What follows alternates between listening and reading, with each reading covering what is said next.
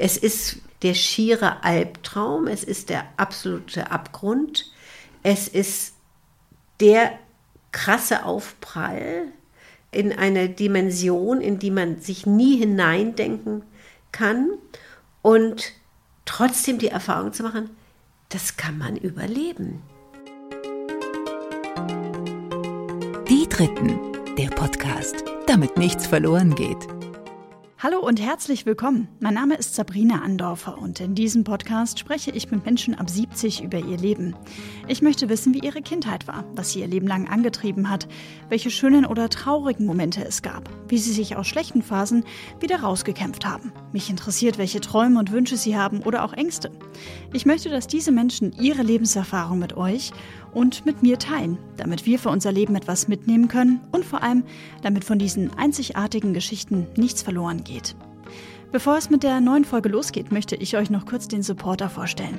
Und das ist heute die Allianzagentur Dusti und Zollmann mit dem neuen Optionstarif der Allianz Krankenversicherung. Wir alle kennen das, eine gesetzliche Krankenversicherung brauchen wir. Aber woher sollen wir wissen, ob wir damit später mal gesundheitlich gut abgesichert sind? Deswegen gibt es von der Allianz den neuen Optionstarif. Und dafür macht ihr jetzt eine Gesundheitsprüfung und könnt dann jederzeit völlig flexibel und viele Jahre später entscheiden, braucht ihr besondere Zusatzleistungen oder wollt ihr sogar in die private Krankenversicherung wechseln? Also eine Art All-Area-Ticket für eure Gesundheit ohne erneute Gesundheitsprüfung. Das Ganze ist günstiger, als ihr denkt. Und wenn ihr mögt, dann könnt ihr euch direkt über die Krankenversicherungsprofis der Allianzagentur Dusti und Zollmann aus München informieren. Die beraten nämlich bundesweit, online über Skype, WhatsApp, Facebook, Sing oder LinkedIn oder übers Telefon, ganz wie ihr wollt. Den Kontakt packe ich euch in die Shownotes. Vielen herzlichen Dank für den Support. Und nun zu der Frau, die ich heute treffen darf. Das ist Freya von Stülpnagel. Freya ist 70 Jahre alt und kam im November 1949 auf die Welt. Ich habe sie in München besucht. Dort lebt sie mit ihrem Mann Alexander. Vor diesem Gespräch war ich, um ehrlich zu sein, extrem aufgeregt. Denn Freya hat vier Söhne, allerdings lebt ein Sohn nicht mehr. Benny hat Suizid begangen, als er 18 Jahre alt war. Von meinem Gespräch mit Freya wird es zwei Teile geben. Denn Freya selbst sagt, es gab ein Leben vor Bennys Tod und eins danach. Wenn euch das Thema Suizid triggert, dann hört euch diese und die nächste Folge bitte nicht alleine an, sondern mit Personen, denen ihr vertraut.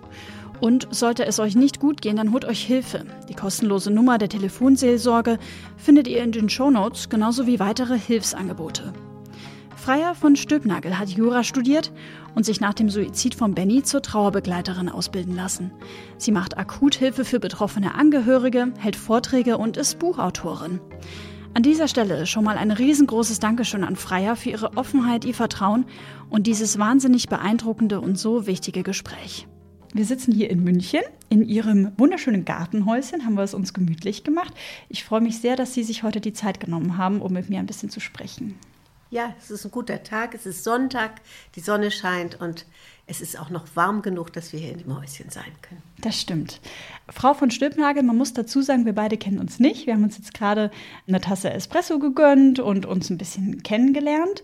Wir besprechen heute ein Thema, das in der Gesellschaft teilweise leider noch immer als Tabuthema gilt.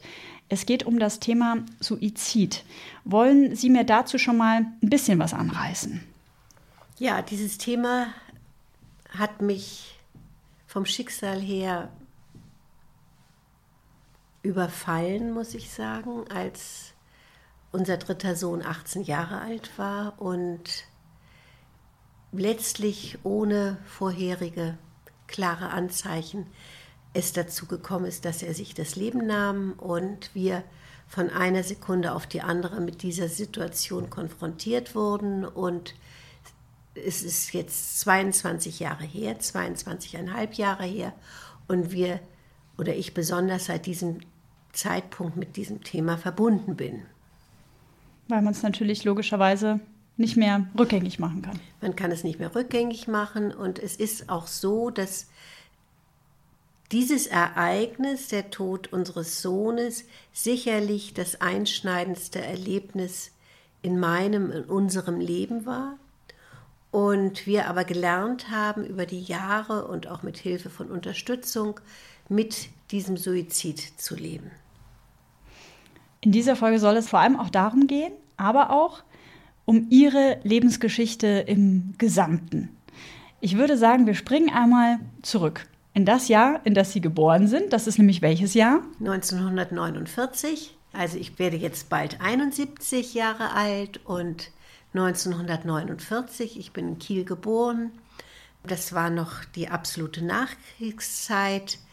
Es hieß, ich wäre ein dritter, Ta äh, dritter Klasse Taxigirl, weil ich fast im Taxi auf die Welt gekommen Echt bin. jetzt? Ja, weil äh, es keine Autos gab. In der Zeit Kiel war total zerbombt und mein Vater aufgeregt auf die Straße lief und sagt, meine Frau kriegt ein Kind, meine Frau, äh, das Kind kommt, das Kind kommt und dann irgendwann kam mal ein Taxi oder ein Auto und hat mich in die Klinik gebracht und ich war eigentlich schon fast vorher ähm, durchgerutscht, also auf die Welt gekommen. Also das war so mein Eingang in diese Welt.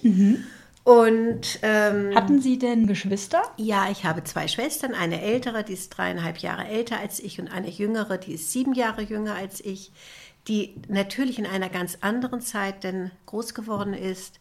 Wir haben, also meine ältere Schwester und ich, haben schon noch die Nachkriegszeit miterlebt, muss ich sagen.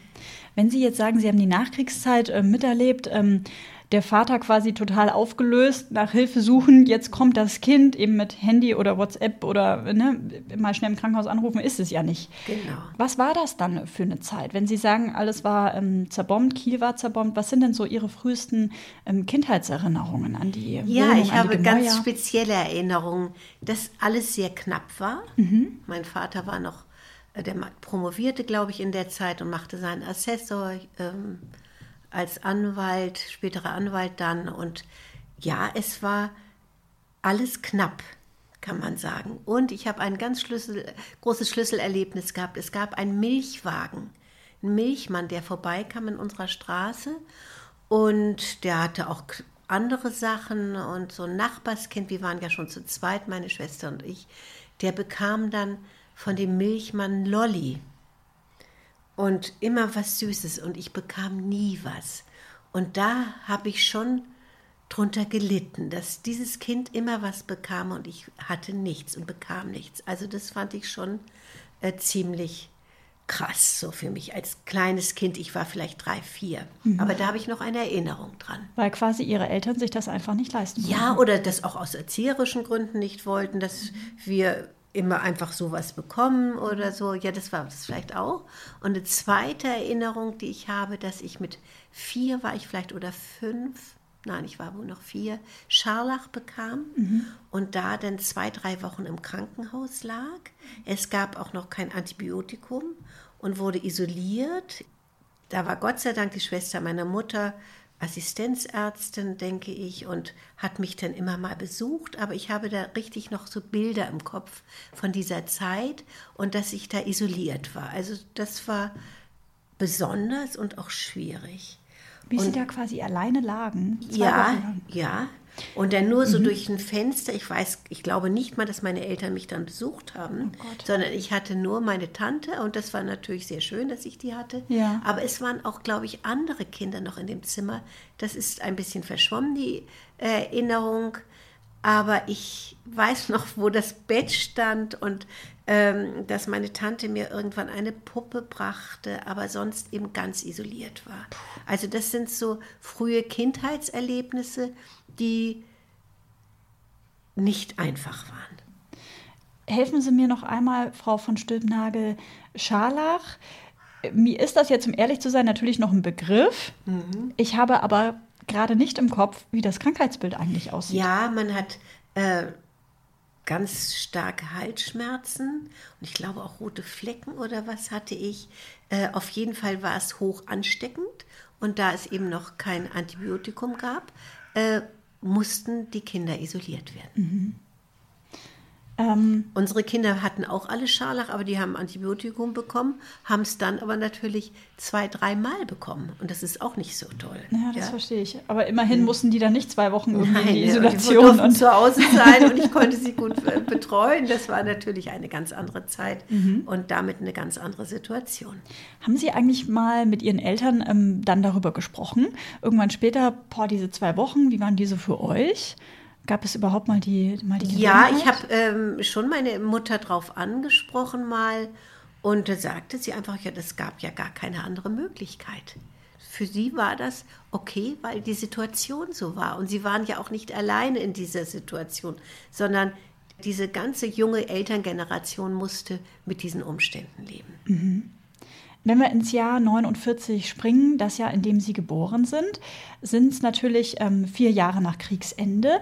Mhm. Haben Ihre Eltern im Krieg dienen müssen? Sie haben schon angedeutet oder gesagt, dass Ihr Vater Jurist ähm, mhm. dann, glaube ich, gerade wurde quasi. Mhm. Ne? Fertig wurde. Fertig wurde. Ja. War das mal ein Thema oder sind die da einigermaßen heil rausgekommen aus der Nummer? Ja, sie sind einigermaßen heil rausgekommen, wobei das Haus meiner Großeltern in Kiel total zerbombt war und die wirklich aus dem Keller herausgekrochen sind. Äh, mein Vater hat auch gedient, er war bei der Marine. Also die hatten schon viel miterlebt, aber es war nicht wirklich ein Thema, denn es ging dann ja auch relativ schnell bergauf. Mhm. Also wirtschaftlich bergauf, räumlich bergauf und auch für uns Kinder wurde der Rahmen weiter. Und das war dann ja was Positives. Es wurde nicht so viel über diese Zeit geredet. Jetzt im Alter, ich habe noch eine fast 99-jährige Mutter. Oh. Und jetzt spreche ich öfter mit ihr. Und was ganz interessant ist, dass je älter sie wurde, am meisten aus dieser Zeit vor dem Krieg oder während des Krieges weiß noch. Das Kurzzeitgedächtnis hat schwer nachgelassen. Ich vergesse allerdings auch schon einiges, ja. So ist ja, gut, es nicht. Ich auch ja. 31 insofern. Aber okay, also das ist ganz interessant und das mag sie auch ganz gerne davon ähm, zu erzählen. Wenn Sie mich da mal mit reinnehmen wollen, jetzt in die Gespräche mit, mit Ihrer Mutter, die fast mhm. 99 Jahre alt ist, ist Ihnen das auch persönlich ein Anliegen, nochmal in diese Zeit ein bisschen nochmal einzutauchen, um was ja, mitzunehmen? Ich finde das total spannend, diese Zeit. Mein Vater ist vor 20 Jahren gestorben und vielleicht war da auch so eine Hemmschwelle von ihm oder von mir, ihn anzusprechen oder ich habe es zu wenig genutzt, ihn zu fragen, wie die Zeit für ihn damals war. Ich glaube, dass das auch damit zusammenhängt, dass wir vor 20 Jahren, da war ich 50, ja, da hatten wir noch ganz andere Themen. Da wurden unsere Kinder, waren unsere Kinder so weit, dass ähm, sie ins Studium gingen, ähm, ihre Ausbildung machten. Dann äh, kamen irgendwann die Enkelkinder. Also wir waren da so anders beschäftigt und haben nicht hingeschaut. Und deswegen finde ich auch dieses Format, was Sie machen, wirklich interessant. Nein, wirklich, weil ich habe meine Großeltern väterlicherseits nie kennenlernen können. Mhm. Die sind sehr früh gestorben. Und wenn es da sowas gäbe, was natürlich total absurd war, im 19. Jahrhundert gab es das alles nicht, ja. äh, dann wäre es doch wunderbar, wenn ich von denen, die ja auch in meinen Genen drin sind, etwas hätte um sie kennenzulernen. Also von daher finde ich alles schön, was den Menschen ihre Geschichte nahebringt, weil wir ja Teil dieser Geschichte sind. Und dann aber erst zu einem Zeitpunkt wirklich Interesse haben, die Geschichte der Eltern, Großeltern kennenzulernen, wenn sie zum Teil nicht mehr leben. Mhm. Und ich weiß von so vielen in meinem Alter, die bereuen, dass sie ihre Eltern bzw. Großeltern nicht angesprochen haben auf vielen äh, ja auf vielen Themen. Weil man einfach irgendwie eine Hemmschwelle selber, hat. Naja, und weil man selber beschäftigt ne? ist mit seinen Themen. Ja? Wenn ich im beruflichen Aufbau bin, Beruf habe, Kinder habe, Haushalt, äh, soziale Kontakte, dann ist das angesagt, aber nicht die Geschichte der Eltern. Dafür müssen wir, glaube ich, wieder älter sein. Und dann ist bloß das Problem, irgendwann sind sie nicht mehr da. Mhm. Ja, irgendwann dann geht das halt den Lauf der Zeit. Also genau. kann ich äh, nur jeden ermutigen, möglichst frühzeitig mit den Eltern ins Gespräch zu kommen. Wie dankbar sind Sie um die Zeit, die Sie jetzt mit Ihrer Mutter haben können? Ja, das ist natürlich ganz was äh, Wertvolles. Ähm, kaum einer hat so eine alte Mutter.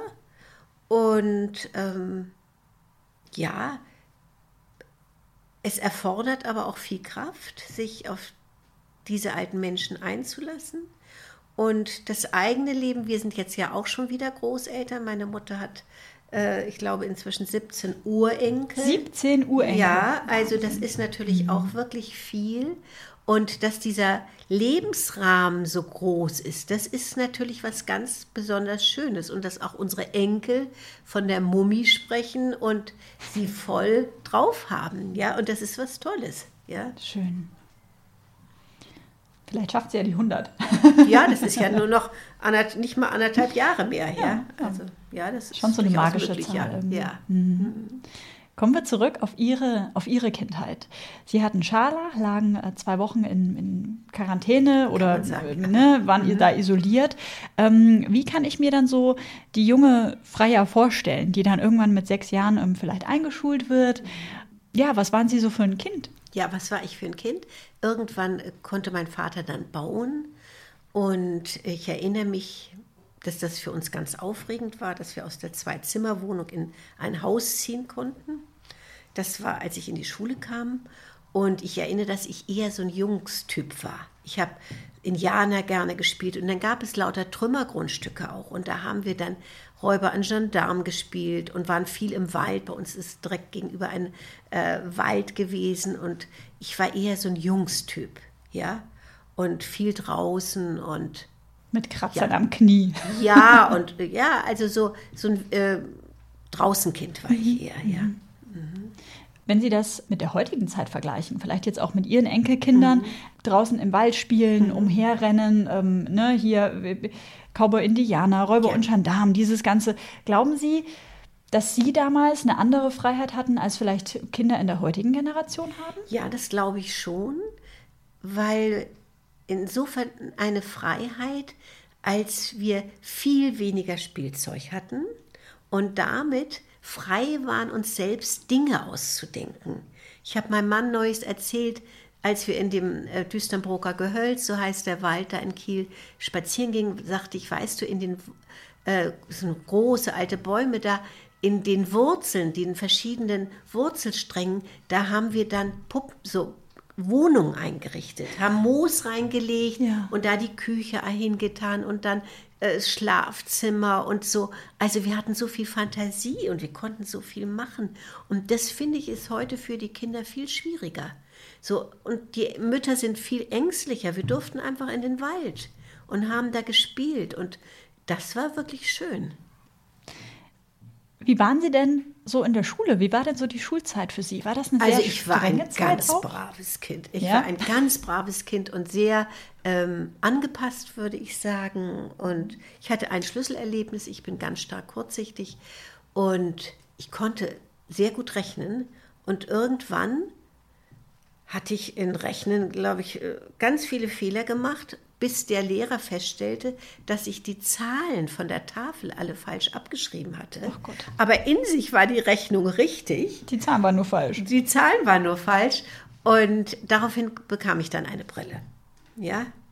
Und Aufmerksamer Lehrer, würde man sagen, ne? Ja, aber es wurde ja dann auch Zeit. Das waren vielleicht ein paar Monate, nachdem die Einschulung war. Und äh, da waren vielleicht die ersten Proben sozusagen. Mhm. Äh, und da kam das dann raus und seitdem trage ich eine Brille, beziehungsweise seitdem ich 18 bin, Kontaktlinsen.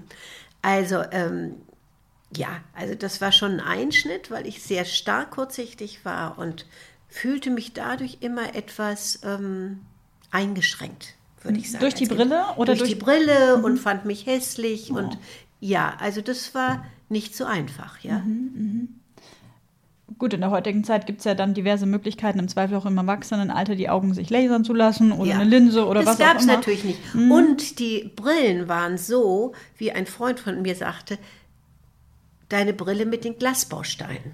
Ja, also das war nicht komisch, mm. muss ich ehrlich sagen. Ja. Mm. Aber heute sind die Brillen ja so fein geschliffen und so dünn und das ist ein Modeaccessoire, das kann man überhaupt nicht vergleichen mit der ja, Zeit ja. damals. Mhm. Aber es ist dann auch ja spannend, was einen dann so als Kind irgendwie prägt. Ne? Ja, ja, das war schon ähm, ja, ein, eine Beeinträchtigung, mhm. würde ich wirklich sagen, ja.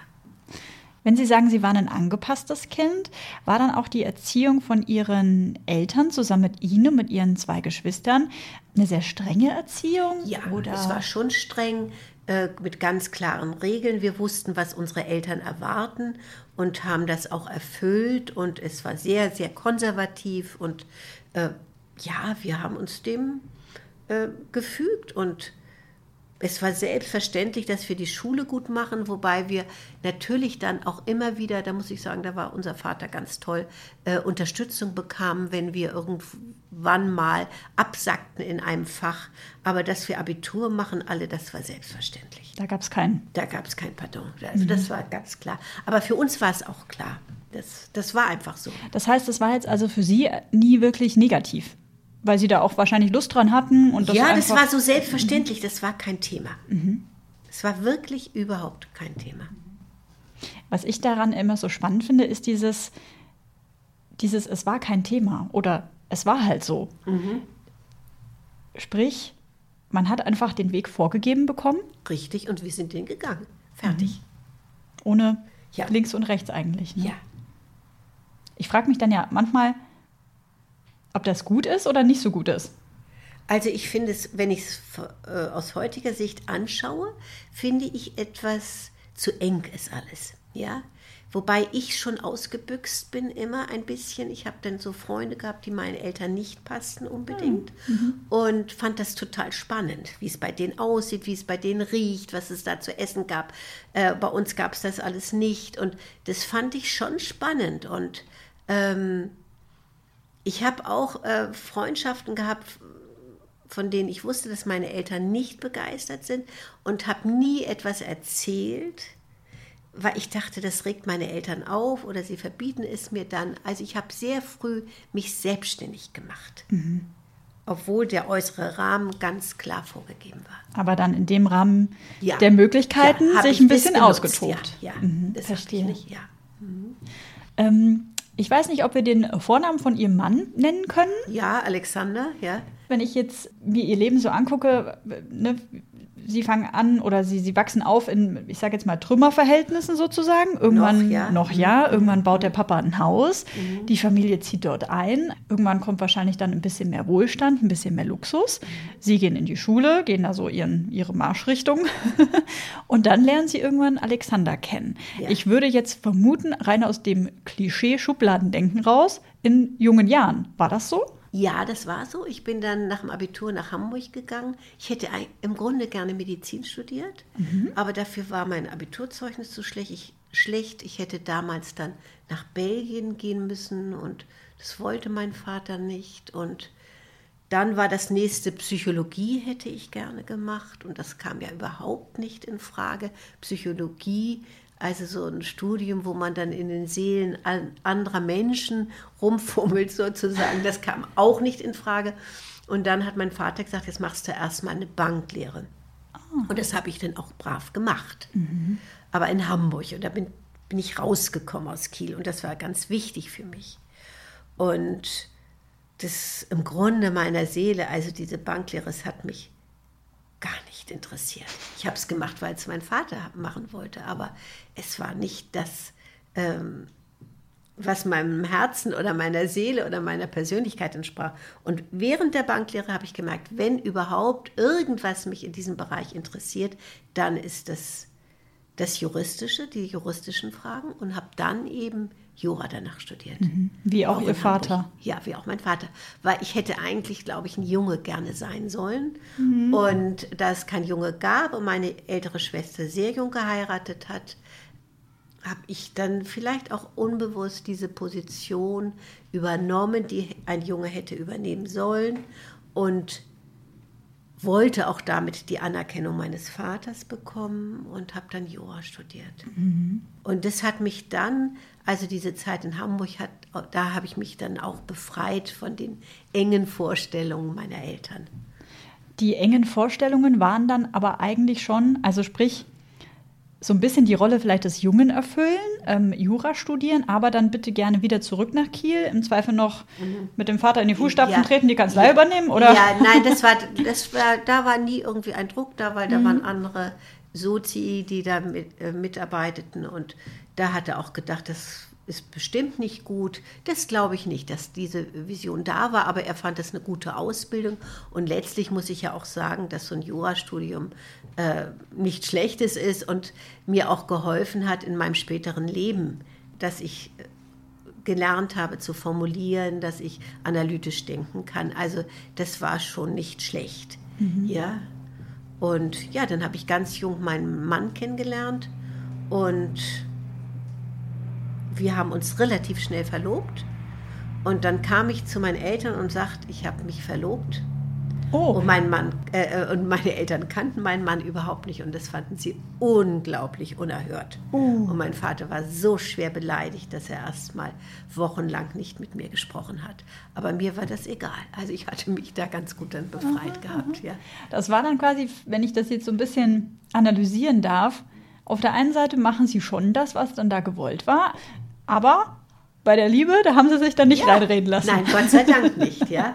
Und da hatte ich mich wirklich, würde ich sagen, emanzipiert dann. Ja. Da war ich dann 22, 23 und dann äh, war ich emotional, habe ich mich abgenabelt, was meine Person angeht oder meine Entwicklung angeht. Und sind da dann quasi auch stark geblieben? Weil ich glaube, ja. sich in der Theorie das zu überlegen, mhm. den Eltern nichts zu sagen und dann auf diesen Punkt zu treffen, wo es dann ja irgendwann rauskommt oder wo man es irgendwann sagen muss und das dann auszuhalten, dass die sauer sind, das ist, glaube ich, nicht einfach. Ja, aber da bin ich vielleicht auch ein kleiner Sturkopf oder großer Sturkopf. Also da habe ich mich nicht irgendwie beeindrucken mhm. lassen. Mhm. Darf ich fragen, wie Sie Ihren Mann konkret kennengelernt ja, haben? Ja, ich habe ihn kennengelernt hier in München. Ich habe eine Freundin besucht gehabt. Das war 1972 ich wollte mit der Skifahren gehen und dabei habe ich ihn kennengelernt, ja. Mhm. War das dann, Sie strahlen jetzt auch so richtig, wenn Sie davon erzählen, war das so das Klischee Liebe auf den ersten Blick? Von meinem Mann ja, von mir nicht, weil er äußerlich so gar nicht meinen Vorstellungen entsprach. Ich Was war, war denn Ihre? Meine Vorstellung war ein gut aussehender Hamburger mit äh, äh, Button-Down-Hemd und dunkelblauem Bläser und, und Flanellhose. Also so ganz klassisch, so wie ich ja auch geprägt war. Mhm. Und er war so ein, tja, so ein cooler, ähm, mit ganz anderer Garderobe und Langhaaren. Und das passte überhaupt nicht dem Bild, was ich so hatte äh, von einem zukünftigen Mann. Aber ich hatte ja im Grunde auch noch gar nicht an einen Mann gedacht, sondern wollte einfach ähm, jetzt dann auch meine größere Befreiung vom Elternhaus genießen. Ja. Und dann kam er da um die Ecke, der Alexander. Ja, genau. ja, ja. Was hätte er denn später mal zu Ihnen gesagt? Der erste Eindruck, der erste Blick war direkt klar? Ja, also er, auf jeden Fall, dass er sich gleich in mich verliebt hatte.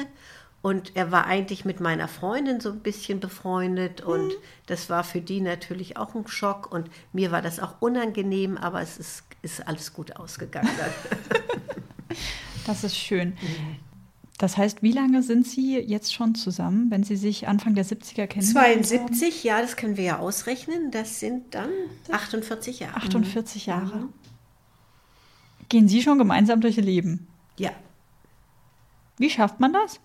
Ja, mit ähm, Vertrauen, mit dem anderen die Selbstständigkeit lassen und immer wieder auch schauen, was haben wir gemeinsam, was können wir gemeinsam machen und ja, äh, eine gute Balance zwischen Nähe und Distanz. Ich glaube, das ist ein gutes Rezept. Dass man sich auch mal vermissen darf. Ja, ja, ja und auch jeder seins machen kann. Mhm. Ich frage mich ja immer, ob das in der heutigen Zeit quasi noch möglich ist, so lange mit jemandem zusammen zu sein. Ja, es ist sicherlich eher die Ausnahme. Wobei ich es schön finde, dass wir unseren Kindern insoweit da ein Vorbild gegeben haben, dass es geht. Es ist ja nicht immer alles auf Rosen gebettet, es gibt auch schwierige Zeiten, aber dass es sich lohnt, auch schwierige Zeiten durchzustehen.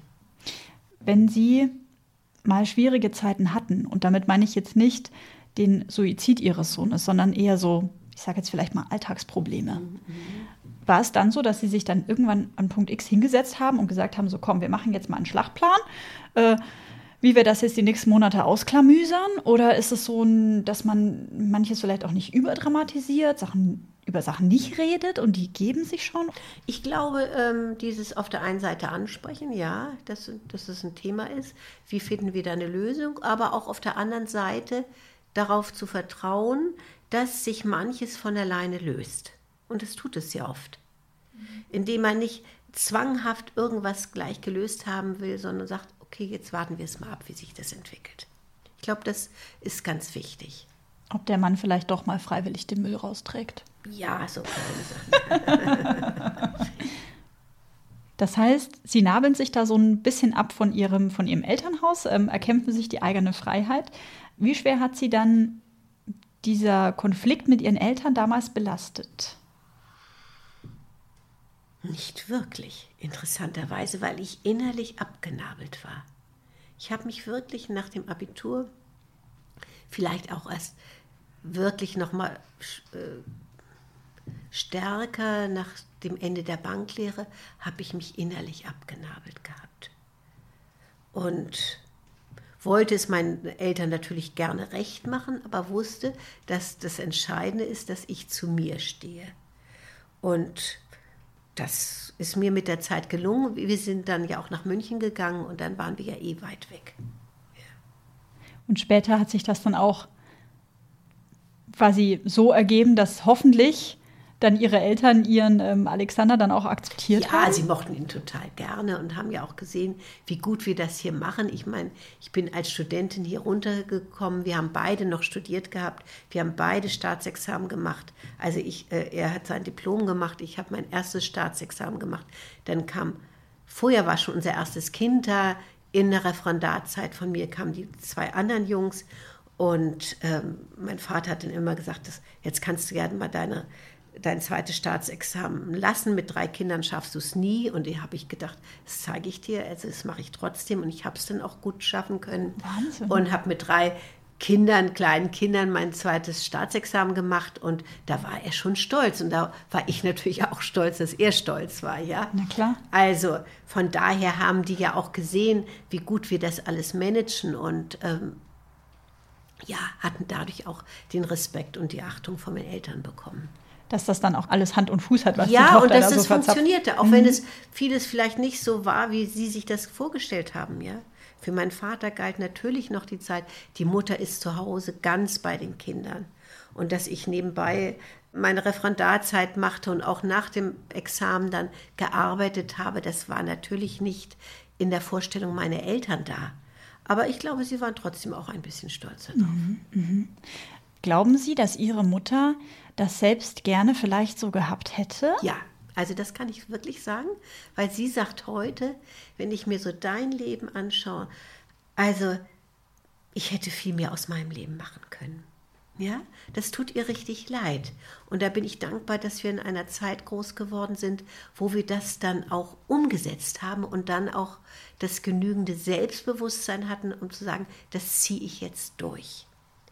Also die Generation meiner Mutter, die ist noch mal braver und angepasster gewesen und hat im Grunde nichts hinterfragt. Und das bereut sie, glaube ich, heute schon. Mhm. Oder bedauert sie. Mhm. Und dann sage ich immer zu ihr Mutti, das war halt die Zeit damals. Das war normal. Aber für sie, äh, ja, sie bedauert das. Ist es schwierig. Ist das auch was, was Sie im Zweifel jüngeren Frauen mitgeben wollen würden? Dieses sich zum richtigen Zeitpunkt zu fragen, was möchte ich aus meinem Leben machen? Ja, und das möglichst früh. Also Kinder so selbstständig ähm, großziehen mit einem guten Hintergrund, dass sie frei sind, sich zu entscheiden, das zu machen, was sie wollen. Und dann auch dafür einstehen und ja, dass sie auch was haben, was sie wirklich voll erfüllt, ausfüllt, erfüllt und für das sie brennen. Ich glaube, das ist ganz wichtig. Mhm. Sie hatten jetzt gerade angesprochen, dass Sie Ihr zweites Staatsexamen gemacht haben mit drei kleinen Kindern. Mhm. Wie schafft man das als Frau? Also ja. hatten Sie Sie werden jetzt wahrscheinlich ja nicht drei Haushälterinnen gehabt haben. Nein, wir hatten ja gar kein Geld am Anfang, weil wir ja noch im Studium waren. Äh, ich glaube, ich habe nicht mal vielleicht gerade eine Putzfrau gehabt. Dann habe ich natürlich ähm, in meiner Referendarzeit, da habe ich auch schon ein bisschen Geld verdient, äh, habe ich jemanden gehabt, der für die Kinder da ist. Das habe ich natürlich gehabt, weil ich musste ja auch immer mal weg und die hat dann auf die Kinder aufgepasst. Das heißt das quasi so eine Art Tagesmutter ja, oder Babysitterin. So Kinder, Kindermädchen oder mhm. äh, wie nennt man das, so eine kleine, so eine Kinderpflegerin. Es war ein junges Mädchen, die hatte Kindergärtnerin gelernt und die wollte in einem privaten Haushalt ähm, arbeiten und mein ganzes Geld, was ich verdiente, ging in diese Hilfe. Und das war aber okay. Wenn ich mir jetzt als junge Frau die Frage stelle oder sich vielleicht andere junge Frauen die Frage stelle, wie mache ich das? Ich sage jetzt mal salopp, Kind und Karriere oder Kind oder Karriere? Ähm, gute, gute Frage jetzt. Für uns war immer klar, mein Mann macht die Karriere und ich habe einen Beruf und ich arbeite auch. Priorität war immer die Familie und ich habe daneben arbeiten können. Und ich empfand es als Entlastung, nicht Belastung, als Entlastung. Ja, ich kann arbeiten, auch in meinem Beruf, qualifiziert genug, aber ich muss nicht so viel Geld verdienen. Ich habe nicht die Hauptverantwortung für das Familieneinkommen, für den Familienunterhalt. Und ich empfand das als große Freiheit. Auf der einen Seite die Familie und die Familie war immer Nummer eins und daneben die Freiheit und die Möglichkeit zu haben, arbeiten zu können. Mhm. Also ist es dann eigentlich nicht wirklich das Wort Karriere, sondern eher das Wort. Ja, wie, also ich bin nicht beschränkt ein, auf mein mhm. Muttersein, genau. auf, auf äh, Familie. Nicht nur Familie, sondern ich habe auch noch was anderes. Mhm. Ich glaube, das war für mich ganz wichtig und ich glaube auch, dass es letztlich für eine Ehe ganz wichtig ist, dass ähm, für ein Paar an Gesprächsstoff. Ich kann immer was erzählen, was über die Familie hinausgeht. Und ich glaube, dass es dann spannender ist, als wenn es nur darum geht, ob das Kind den Zahn verloren hat, ob es eine fünf äh, in Latein geschrieben hat oder äh, dass es nur um die Kinder geht. Ja, also ich glaube, dass das, wenn man das hinbekommt, die Balance zwischen Beruf und Familie, dass das auch eine Bereicherung für die Ehe ist und auch eine Bereicherung für ihre Kinder. Also glauben Sie, dass Sie dadurch auch eine gute Mutter waren, obwohl oder gerade weil Sie vielleicht nicht 24-7 mhm. nur fokussiert waren? Ja, auf die ich Jungs? glaube schon, dass die Kinder es genossen haben, dass ich auf der einen Seite da war und auf der anderen Seite ihnen auch viel Freiheit gelassen habe. Und sie waren sicherlich auch stolz darauf, dass ihre Mutter beruflich was auf die Beine gestellt hat. Auch wenn es nicht so viel war. Aber das war bestimmt gut. Aber noch ein Punkt möchte ich ja. sagen, das war mir total wichtig, dass ich, wenn unsere Kinder aus der Schule kommen, dass ich da bin. Und das habe ich immer hinbekommen. Mhm. Also grundsätzlich, es gab natürlich mal Ausnahmen, aber grundsätzlich war ich, als die Kinder aus der Schule kommen, da. Weil das habe ich genossen als Kind, wir haben zu Hause immer dann in späteren Jahren ein Kindermädchen gehabt oder eine Haushaltshilfe oder wie immer man es ausdrücken mag. Und die, die Tür aufmachte, war meine erste Frage, ist Mutti da? Mhm. Und das wollte ich meinen Kindern auch bieten, dass sie, wenn sie nach Hause kommen, dass ich da bin. Und sie mir alles erzählen können und nicht jemand Drittes. Mhm. Das heißt also, aus der Frauenperspektive jetzt äh, betrachtet, sollte ich mir als Frau einfach klare Ziele setzen und dann vielleicht auch versuchen, diese einzuhalten, je nach dem Rahmen der Möglichkeiten. Ne? Ich meine, ja. die einen sind alleinerziehend, die anderen, also ne, man kann genau. das ja nicht, es ja. ist ja total individuell, aber wenn Richtig. ich die Möglichkeiten habe, dann quasi sagen, okay, was ist mir wichtig, worauf lege ich mhm. Wert und dann gucken, Wie welcher Rahmen passt darum. Ja, richtig. Mhm. Ich glaube, das ist ganz wichtig, in dem Augenblick wo man sich an einen Partner bindet, äh, Familienplanung macht, Kinder hat, sich zu sagen, was ist mir wirklich wichtig, was ist Priorität 1 und was ist daneben möglich. Und wo im Zweifel ja. hole ich mir dann auch Hilfe? Absolut, ja. Mhm. Aber ich bin da ja auch Haushalt. privilegiert, dass ich die Möglichkeiten hatte, das Geld, was ich verdiene, in die Hilfe zu stecken. Ja, wie Sie richtig sagten, äh, Alleinerziehende da habe ich einen ganz, ganz großen Respekt davor, die alles mit managen müssen, den äh, Unterhalt äh, der Familie äh, ähm, bestreiten alleine und dann noch für die Familie, äh, für die Kinder da sein voll. Ich finde das schwer und äh, oft eine große Belastung, so stelle ich es mir vor. Wie dankbar sind Sie im Nachhinein, dass das Ihnen so Ich bin total kann? dankbar. Ich bin für ganz, ganz viel dankbar, dass das möglich war. Und ja. Ja. Mir ist noch eine Sache, ähm, auf eine Sache möchte ich nochmal zurück, zurückspringen. Wir hatten vorhin so ein bisschen das Thema Erziehung. Sie mussten sich loslösen irgendwann, mhm. auch emotional von ihren Eltern haben dann für sich selber gesagt, ich möchte das ein bisschen anders machen, wahrscheinlich auch mit meinen ja. Kindern.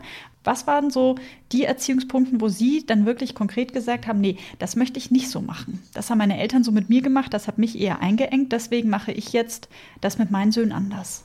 Ich glaube, dass ich ihnen eine große Freiheit ermöglicht habe, dass sie ihre Freunde sich alleine aussuchen konnten und ich nie bewertet habe, ja, das sind gute Freunde, das sind schlechte Freunde, ja, also so viel war das im Grunde nicht. Also auch, dass sie ihre Ausbildung sich ganz alleine natürlich aussuchen konnten, was sie machen wollten und äh, ihnen auch finanziell den Rahmen ermöglichten, ohne dass sie verwöhnt wurden. Ja, wir haben auch immer darauf Wert gelegt, dass sie auch im, in der Schulzeit schon mal ein bisschen Geld verdienen, ja, mit Zeitung austragen oder als sie älter waren, mal Babysitten oder Nachhilfeunterricht geben oder so. Also schon sie in die Selbstständigkeit, früher in die Selbstständigkeit führen. Ich glaube, das war so ein Hauptpunkt. Mhm. Insgesamt haben Sie aber vier Kinder. Ja, richtig. Mhm. Der jüngste ist so ein bisschen so Nachzügler, würde man richtig, sagen. Ja, ja, ja. Ja, und der war auch, äh, da hat, haben unsere Großen immer gesagt, also bei dem hat äh, die Erziehung total versagt. Ja. da waren wir ja auch schon älter und äh, läuft dann halt so mit. Ja. Mhm. Damit wir das einmal wissen für alle, ja. wie hoch oder wie groß ist der Altersunterschied zum ähm, ältesten Sohn, sage ich jetzt mal? Ja, das sind zum ältesten sind es neun Jahre. Mhm. Neun Jahre, ja. Mhm. Der war dann so ein bisschen der, der profitiert hat von seinen älteren Geschwistern. Ja, und, äh, absolut. Äh, ja, und verwöhnt war und äh, ja, ganz klar. Ja. Das heißt also, wir sprechen von vier Söhnen. Ähm, würden Sie jetzt sagen, die es gibt oder die es gab? Die es gibt. Die es gibt. Ja, die es gibt, ja. Mhm. Das ist mir ein ganz wichtiges Anliegen. Unser Benny, der damals 18 war, als er sich das Leben nahm, wäre jetzt 40. Und er ist immer unser drittes Kind, während der Kleine, der Anselm, der ist immer unser viertes Kind. Und es ist ganz wichtig, dass da nicht eine Vermischung stattfindet um den Platz in der Familie ganz klar ähm, zu sehen und auch die Lücke, die da ist, dass die auch gewahrt wird und ähm, gewürdigt wird. Das bleibt. Und dass das auch ausgehalten wird? Und dass das ausgehalten wird und dass der Benny immer einen Platz in unserer Familie hat. Er ist unser dritter Sohn und er bleibt unser dritter Sohn. Und das war uns ganz wichtig nach dem Tod von ihm, dass auch die Kinder sofort dazu gestanden haben, dass der Benny immer seinen Platz hatte. Und auch heute in den, äh, ich habe sieben Enkelkinder inzwischen, gerade bei unseren großen Enkelkindern es ganz klar ist, ja, der Benny ist der dritte Bruder meines Vaters. Also im Zweifel auch dann der, der Onkel Benny ja, oder ja, sowieso. So, und sie gehen auch auf den mhm. Friedhof und äh, die Kinder äh, haben Bilder und da wissen sie genau, das ist der Benny. Und ja, also das ist uns ganz wichtig, weil ich denke, so ein Schicksalsschlag in das Familienleben zu integrieren, ist die Aufgabe der Eltern, wenn ein Kind durch Suizid stirbt und ähm, den Kindern zu zeigen, dass man damit leben kann, ohne dass es die jetzige Lebensfreude einschränkt. Ich glaube, das ist etwas ganz Wichtiges. Und, das haben wir von Anfang an gemacht, dass es kein Tabu ist. Wir haben es immer als Suizid benannt und stehen dazu und sagen, ja, das war so. Und damit auch kein Problem haben. Und ich glaube, dass es auch letztlich jetzt etwas ganz Wertvolles für unsere anderen Kinder und auch für unsere Enkel, dass sie sagen, ja, auch das gehört in unsere Familiengeschichte. Und im Zweifel auch zum Leben dazu. Ja, und zum Leben dazu, natürlich. Mhm. Es muss nicht mit je, in jeder Familie so ein schreckliches Schicksal äh, einschlagen, aber es gehört dazu. Und es weitet ja auch den Horizont und die Seele und das Herz unserer Kinder, Das kann ich ganz bestimmt sagen, denn wenn bei denen im Freundeskreis irgendwie ein Todesfall ist, es muss gar nicht Suizid sein, wissen sie genau, wie sie sich zu verhalten haben. Oder sagen, Mami, kann, kann die mal zu dir kommen? Kannst du dich mal um äh, die kümmern oder schick ihnen doch mal dein eines Buch oder so, ja? Die haben immer Bücher auf Vorrat äh, bei sich liegen, wenn ein Todesfall eintritt, dass sie äh, dann ähm, denen das Buch schenken und keine Hemmung haben, auf Trauernde zuzugehen. Mhm. und das finde ich ein großes Plus. Man muss dazu sagen, dass Sie das auch zu ihrer Lebensaufgabe gemacht haben, Richtig. so würde ich das ja. jetzt ähm, mhm. Ähm, beschreiben. Sie schreiben Bücher, sie sind Trauerbegleiterin, ähm, halten Vorträge. Also sprich, für alle, die Sie und Ihren Namen jetzt noch nicht kennen, Sie sind, das hört sich jetzt blöd an, aber in gewisser Weise Expertin, eine, eine Frau, die quasi Hilfestellung geben kann für Themen, die im Zweifel ja, unangenehm sind oder wo man nicht so ja, richtig weiß, was soll man sagen, was soll man richtig. machen. Richtig. Ich glaube schon, dass ich jetzt auch aufgrund der zeitlichen Erfahrung, das sind jetzt 22 Jahre, dass ich mich, mich mit diesem Thema beschäftige, dass ich da ähm, keine Hemmung habe, irgendetwas, mit, was mit diesem Thema zu tun habe, da auf Menschen einzugehen. Und ja, ich habe natürlich durch meine Bücher auch ganz viel auch deutschlandweit oder auch in Österreich oder auch mal in, in Südtirol bekomme ich Einladungen, wo ich äh, dann mal einen Vortrag oder einen Workshop machen soll. Und das mache ich ja auch von Herzen gerne. Also, ähm, und das Interessante ist ja, ich mache im Grunde jetzt das, was ich als Kind schon machen wollte. Ich bin zwar keine Psychologin, aber ich widme mich therapeutischen Themen. Und zwar aus einer gewissen Laienhaftigkeit, aber anderen Seite, auf der anderen Seite aus einer ganz großen Erfahrung und ähm, einem großen Wissen heraus jetzt.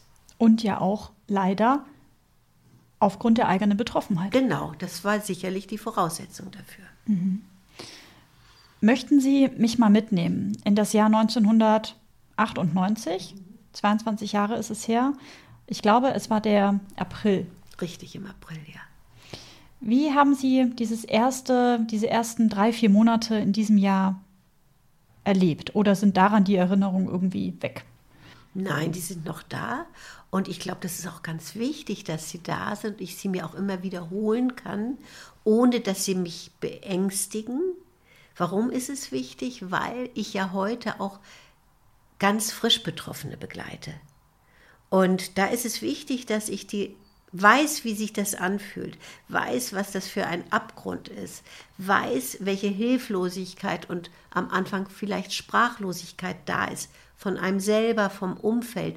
Also, dass ich dieses erste Erleben in mir drin habe, ist, glaube ich, auch Voraussetzung, dass ich heute auf frisch Betroffene ohne Hemmungen zugehen kann. Und es ist, wenn Sie mich fragen, wie war das, das ist der schiere Albtraum, es ist der absolute Abgrund, es ist der krasse Aufprall äh, in eine Dimension, in die man sich nie hineindenken kann und trotzdem die Erfahrung zu machen, das kann man überleben.